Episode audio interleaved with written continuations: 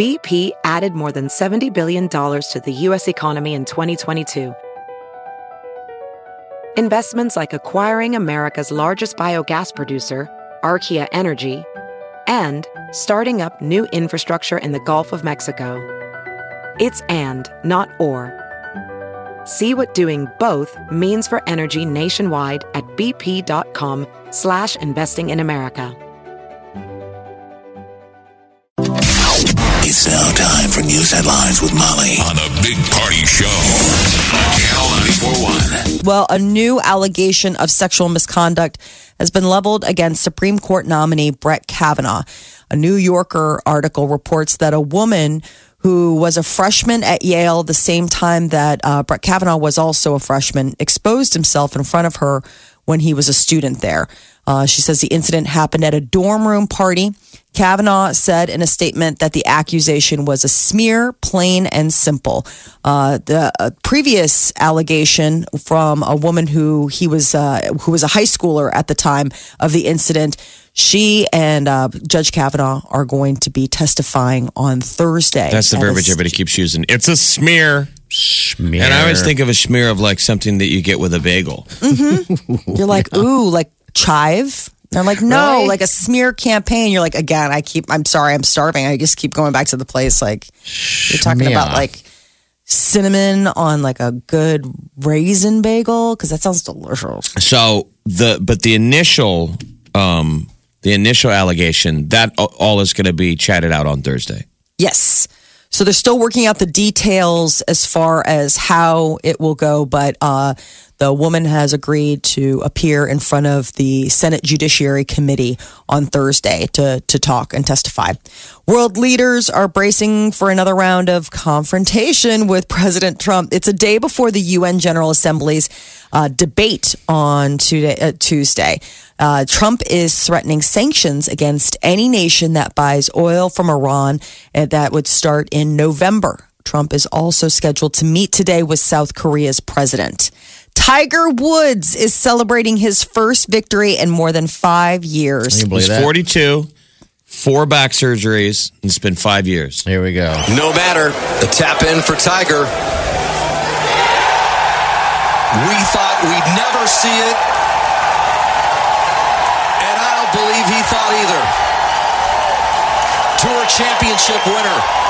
Tiger Woods, a winner again. Number 80. it was just a grind out there. I, I loved every bit of it, and uh, the fight and the grind and the tough conditions, and just have to suck it up and hit shots, and loved every bit of it. Wow. I'd never Yeah. seen a crowd like that, so I saw Oh, Tiger in the heyday, but it really did look pretty. And the throng of people, like he even looked surprised. Uh, he said, "I had a hard time not crying on the last hole." God, Oh. I'll bet. I'll bet everything he's been through, everything he's been through, he has clawed his way to winning. I mean, all year he's just been there. What do you think of that Ah. story, though? It's funny how Americans, how like Ah. we people really enjoyed the the rise up, and then everybody enjoyed kind of the fall. Mm-hmm. Yeah. Oh, we love the enjoyed fall. The fall. They loved it. Is that why he's liked so much on the comeback? We like the redemption story I don't know. because it seems like everybody likes Tiger Woods now. You know? Mm-hmm. Yeah.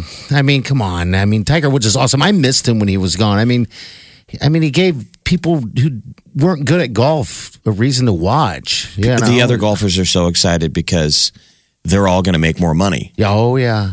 Oh, this just. I mean, gets most people only know one golfer. A lot of people, casual fans or don't even care about golf, know who Tiger Yeah. Woods is, and they didn't know anybody else. Yeah. And so now he gets more eyes watching the sport. There'll be more money at all of the events. So all these other golfers, they're so excited. Like all these young guys that are superstars, they grew up watching this stuff on TV. Yeah. Oh, to be yeah. able to live it in person. Oh, I so can't Rory, imagine. Rory McIlroy was in the pairing with him yesterday, and you could tell Roy was pretty excited. Yeah. they said it's really distracting to play with Tiger when When that crowd is screaming like that, oh yeah. Now So up is- next is the Ryder Cup, which is going to be awesome. This is Tiger's first victory since 2013. Yeah, it was five the years. Bridgestone Invitational, and this is his 80th win in his PGA career. What, what was nutty is there was a very good chance yesterday that that he um, won the FedEx Cup, which would have been nuts. Justin Rose finished; he won ten million dollars yesterday. Yeah. but it was like uh, the ball going into the sand trap away from Tiger you know, winning the FedEx. Yeah, Justin look was struggling all day yesterday. Was he? That would have been Okay. incredible if he would have won the ga- he would have won the tournament and he would have won the FedEx. God, just good to see Tiger smiling again. You know, yeah, little Tiger. Everybody was very. Maybe that's what happens before Nebraska could be good again. No, don't we say have to make Tiger Woods good again. Okay, I'll take it. It's a part, Part of of the it. pieces. Uh, like maybe Scott Frost had a hand in that. Yeah, I talked to him too. it's a part of the pieces. It's like a Nostradamus deal. It's like in order for this amazing franchise to come back, we had to have the rise of a fallen hero. Tiger Woods must come back. Mhm.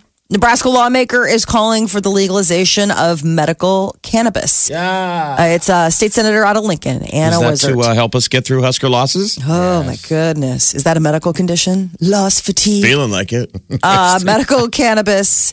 This is the four four previous attempts uh, have been made to legalize medical cannabis here in uh, Nebraska, This but for like little kids that, you know, there's those cases where they say that the only relief they got was from that cannabinoid oil.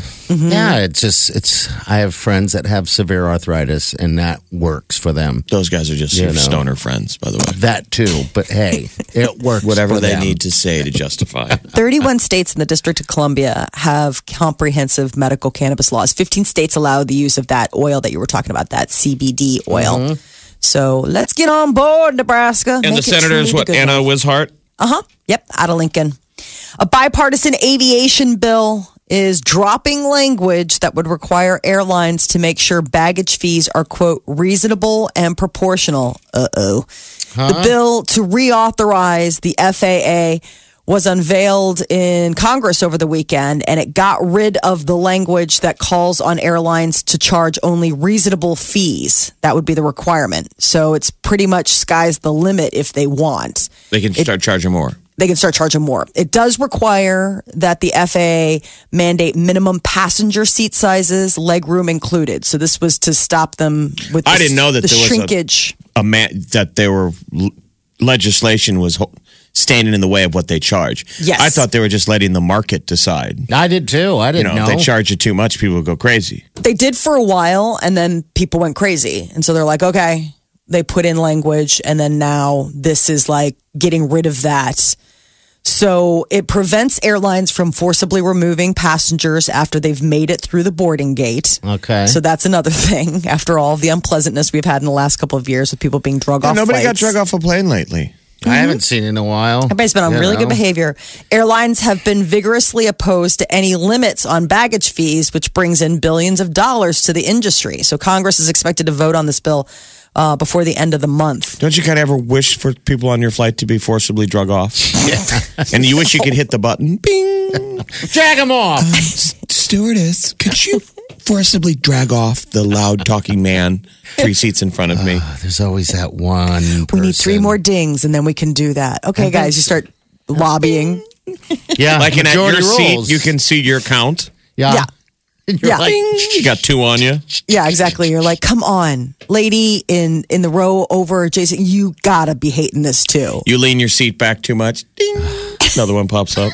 I mean, aren't we going to a full Black Mirror system of where we five oh, stars? Yeah, 5 Mm-hmm. stars, four stars, three stars. You can't fly. Uh, yeah. You've been flagged. A Michigan mother was arrested after, quote, stealing her teen daughter's cell phone as a form of discipline, but she has been vindicated. This story is just surreal. This happened back in May. And uh, she was nursing her four week old baby the day before Mother's Day when a deputy knocked on her door telling her she'd be arrested on a misdemeanor theft charge. She's like, uh, I have a newborn baby who's not taken a bottle yet. Can I turn myself in on Monday? They said, nope, handcuffed her and took her off to jail. And this is all stemming from the fact that she took her 15 year old daughter's iPhone 6 away in April after the girl got in trouble at school. So, as a form of punishment, discipline, she's like, okay, no phone. So without a phone, how's the kid call 911? She didn't. The ex husband did. Oh, gross. The ex husband who reported the alleged theft said that he's the one that owned the phone and the mom had no right to take it away. He'd given it to their daughter as a Christmas gift. And so that's the whole thing. So the bad that- guy here is the jerk ex husband who kind of Right. lied or let on the police that there was a crime. Right. But then they show up and they actually take this lady. Well, thankfully, uh, cooler heads and justice has prevailed. They've dropped the charges. They've Well, dismissed the charges. so. I know, but still, that didn't stop her from being take, taken to jail. You're and mad that she got day- arrested with a baby. Yes. Four week old baby, day before Mother's Day, they show up, they handcuff her and take her off. She's like, I nurse my child. It won't take a bottle. And they're like, too bad, lady. I mean, thank God she got out later that day, but usually on weekends, they're like, you're going to have to wait till Monday to see a judge. Where'd the baby go? well, that's what I mean. Who is such, I mean, I wonder if, like, I'm the- sure it went to some type of uh, custody. Project Harmony? Well, no, but I mean, Project she, I, yeah. well, I wonder if she's remarried. I mean, it's an ex-husband. I wonder if the four-week-old, they have a 15-year-old daughter from her previous marriage. A whole My lot of wondering here. There's a whole lot of speculation. Are you saying Wonder you think Woman! Keith stayed back with the baby? Keith, hold the baby. I'll be back.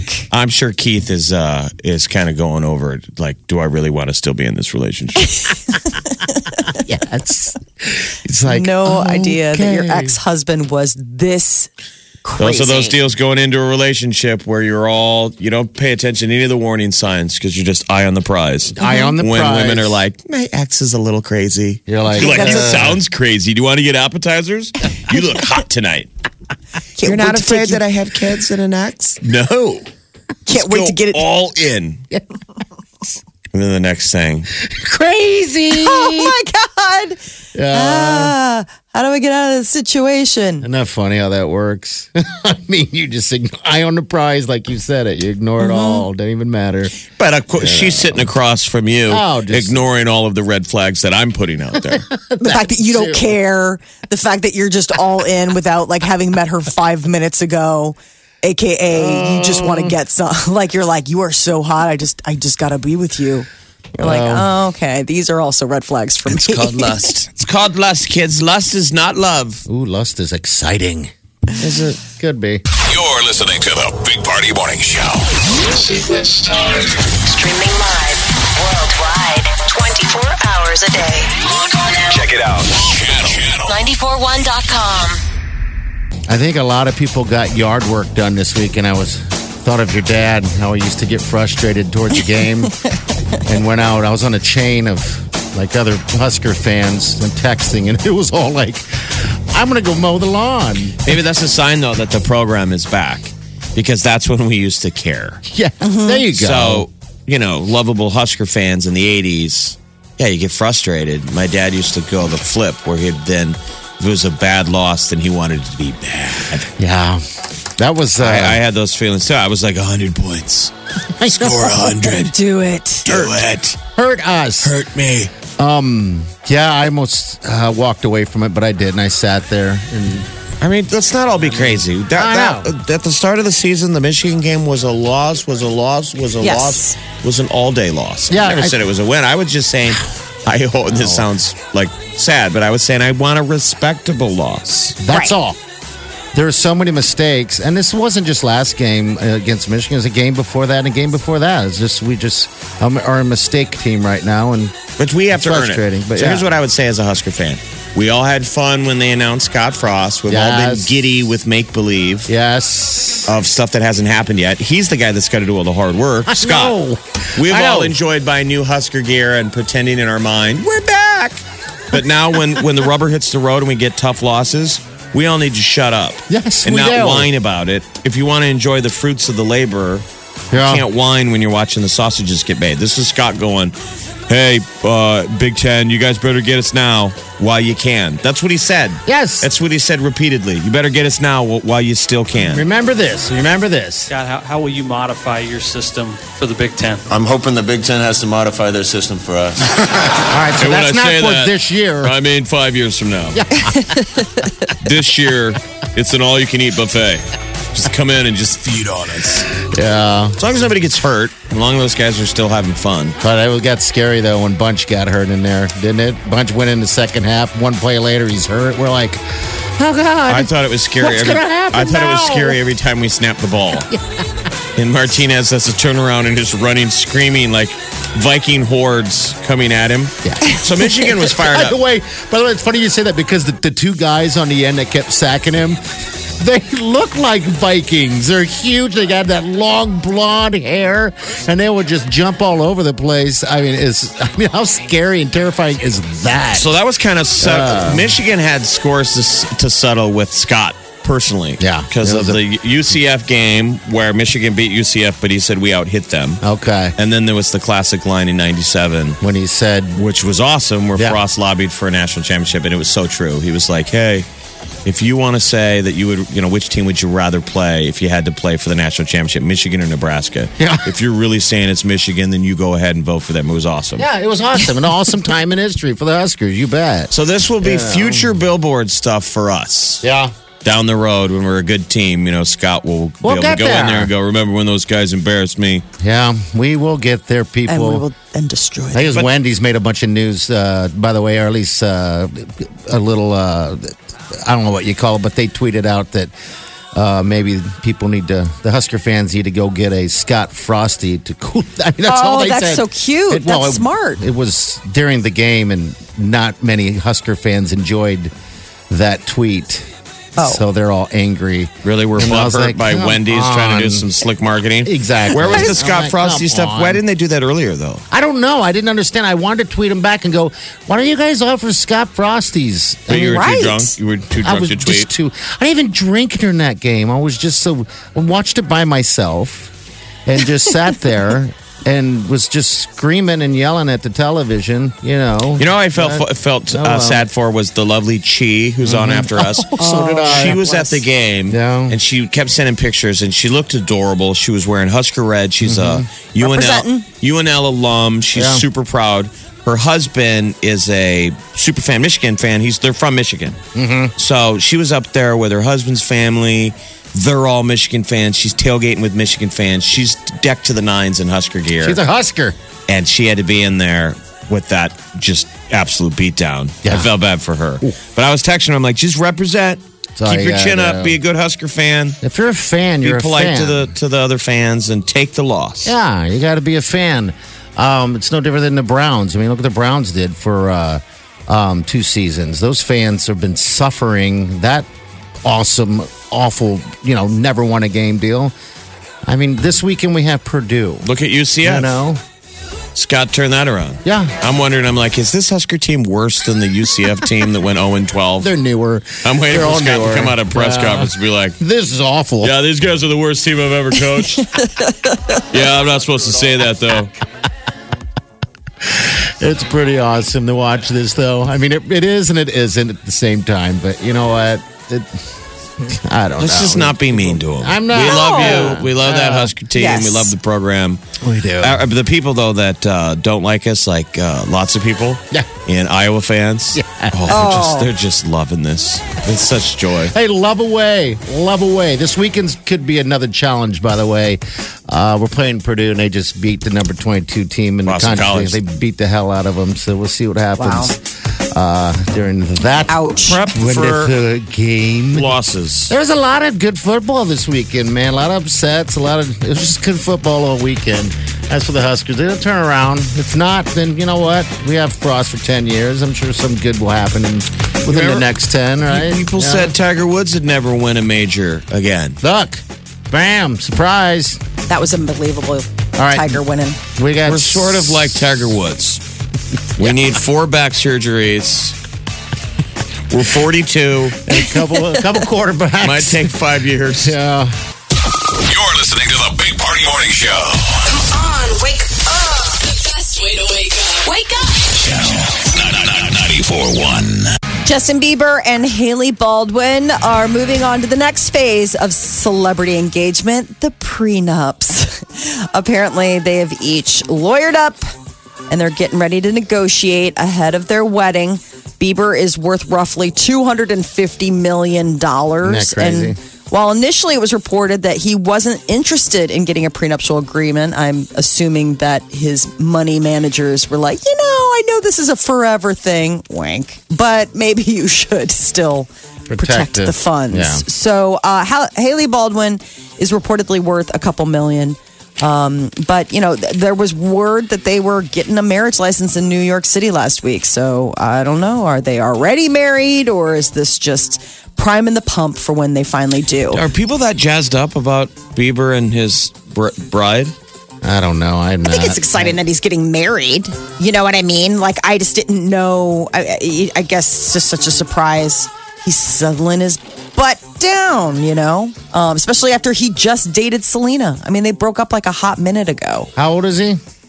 Oh, 20 What do you want to guess? What do you think? I think he's what 26 maybe 27 I don't know but I'm like it's not like he's 18 No, but it's still, you know, considering it's less about how old he is and more about the fact that he's sort of been all over the place in the dating scene. He's 24 years old. oh he's only 24 okay I like Um, his long flowing locks he's got going on it's weird it's like beach hair Yeah, it means you're jealous. yeah pretty much You He's nailed starting a that style one. trend. That's the thing. There's like this style trend where it's like instead of being grunge, it's called something else. I can't remember. It's like beach bum look or something where it's just all like, hey man, got crazy locks and like I don't know what's going on with my hair and I'm wearing sweatpants and I look like I could have just rolled out of bed, but this was a planned outfit.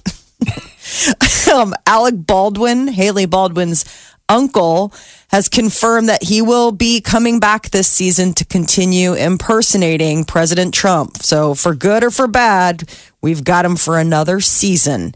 He cautioned that because of quote fatigue, he's going to do some of it, but not a whole lot. do you like him as uh as uh doing Trump Eh, I think it's just overdone. And I don't like the fact that they're not using cast members. I really have an issue with the fact that they're having somebody be, um, you know, a, a stand in. Yeah. I mean, I, I think the whole point of being a Saturday Night Live cast member is that you're called upon to do this. I mean, when you audition for them, they're like, come with, we had to come up with three um, impersonations. I mean, and that was the whole thing is that you had to be the impersonator. You better come and bring your A game. Yeah, I don't for know where you'd put him in the stack of the best because Yeah. it's like everybody can do a Trump. Yeah. So his is more about like how funny the writing is. Mm-hmm. I just liked like um, you remember when um, Ferrell did Bush oh, he was so when the good. guys take when the impersonation becomes its own thing. Yes.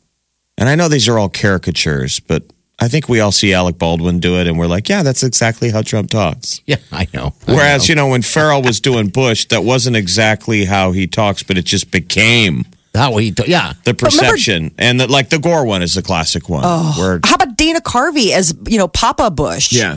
I mean that was unbelievable, and they finally got to meet, and it was like even President Bush Loved at the time didn't was he? like, "Oh my God!" I mean, because you know you really put a lot of time and effort. You've spent your whole life training and waiting for this moment to get to do something like this as a comedian. You know, I mean, uh, what was it? Chevy Chase, he did Ford, and I mean, it's yeah, and, you and get Chevy moments. couldn't do any impersonations. No. So the only Oh, thing that's he would do was just fall down. Yes, that's awesome Yeah. I mean, so it didn't matter how good you were. It was just channeling the essence of that person. And I almost think with Alec Baldwin, it's like it's lampooning to the point of like you've you've hired a celebrity to play this person. It's like, okay, well, then what's the cast there for? Just support? I don't know. So the uh, new season of Saturday Night Live kicks off actually this Saturday. It's got Adam Driver playing host, and uh, Kanye West is going to be the musical guest. And speaking of music, Eric Church announced that he is going to be opening his Double Down tour right here in Omaha, Nebraska. Double dates, January 18th and 19th at the CHI uh, Arena downtown. So that's pretty cool. Coming back, he, lo- he loves opening playing it. here. That's yeah, great. op- opening the whole tour right here in Omaha. That is your celebrity news update on Omaha's number one hit music station, Channel 94.1. All right, next hour is the hour. You're going to get qualified to uh, win this trip. It's Exit Omaha 92. It's to uh, any Sandals location, uh, whether it's Jamaica or Bahamas, whatever the case is. They've got a Sandals there you get to pick. You remember All the beauty of these? It's all inclusive. Yeah, So like we're not just flying you down there and putting you up at a resort. You you don't got to grab your wallet. nothing. Swimsuit, shirt, You can leave your monies in your room. That's it, nothing. It's awesome. So uh, listen up when you hear that uh, Jetaway Getaway Sounder is what they're calling it. Uh, call number 9 at 938-9400. You're going to be in the running for this thing. Omaha's number one hit music station. Station. Channel 941. The Big Party Morning Show.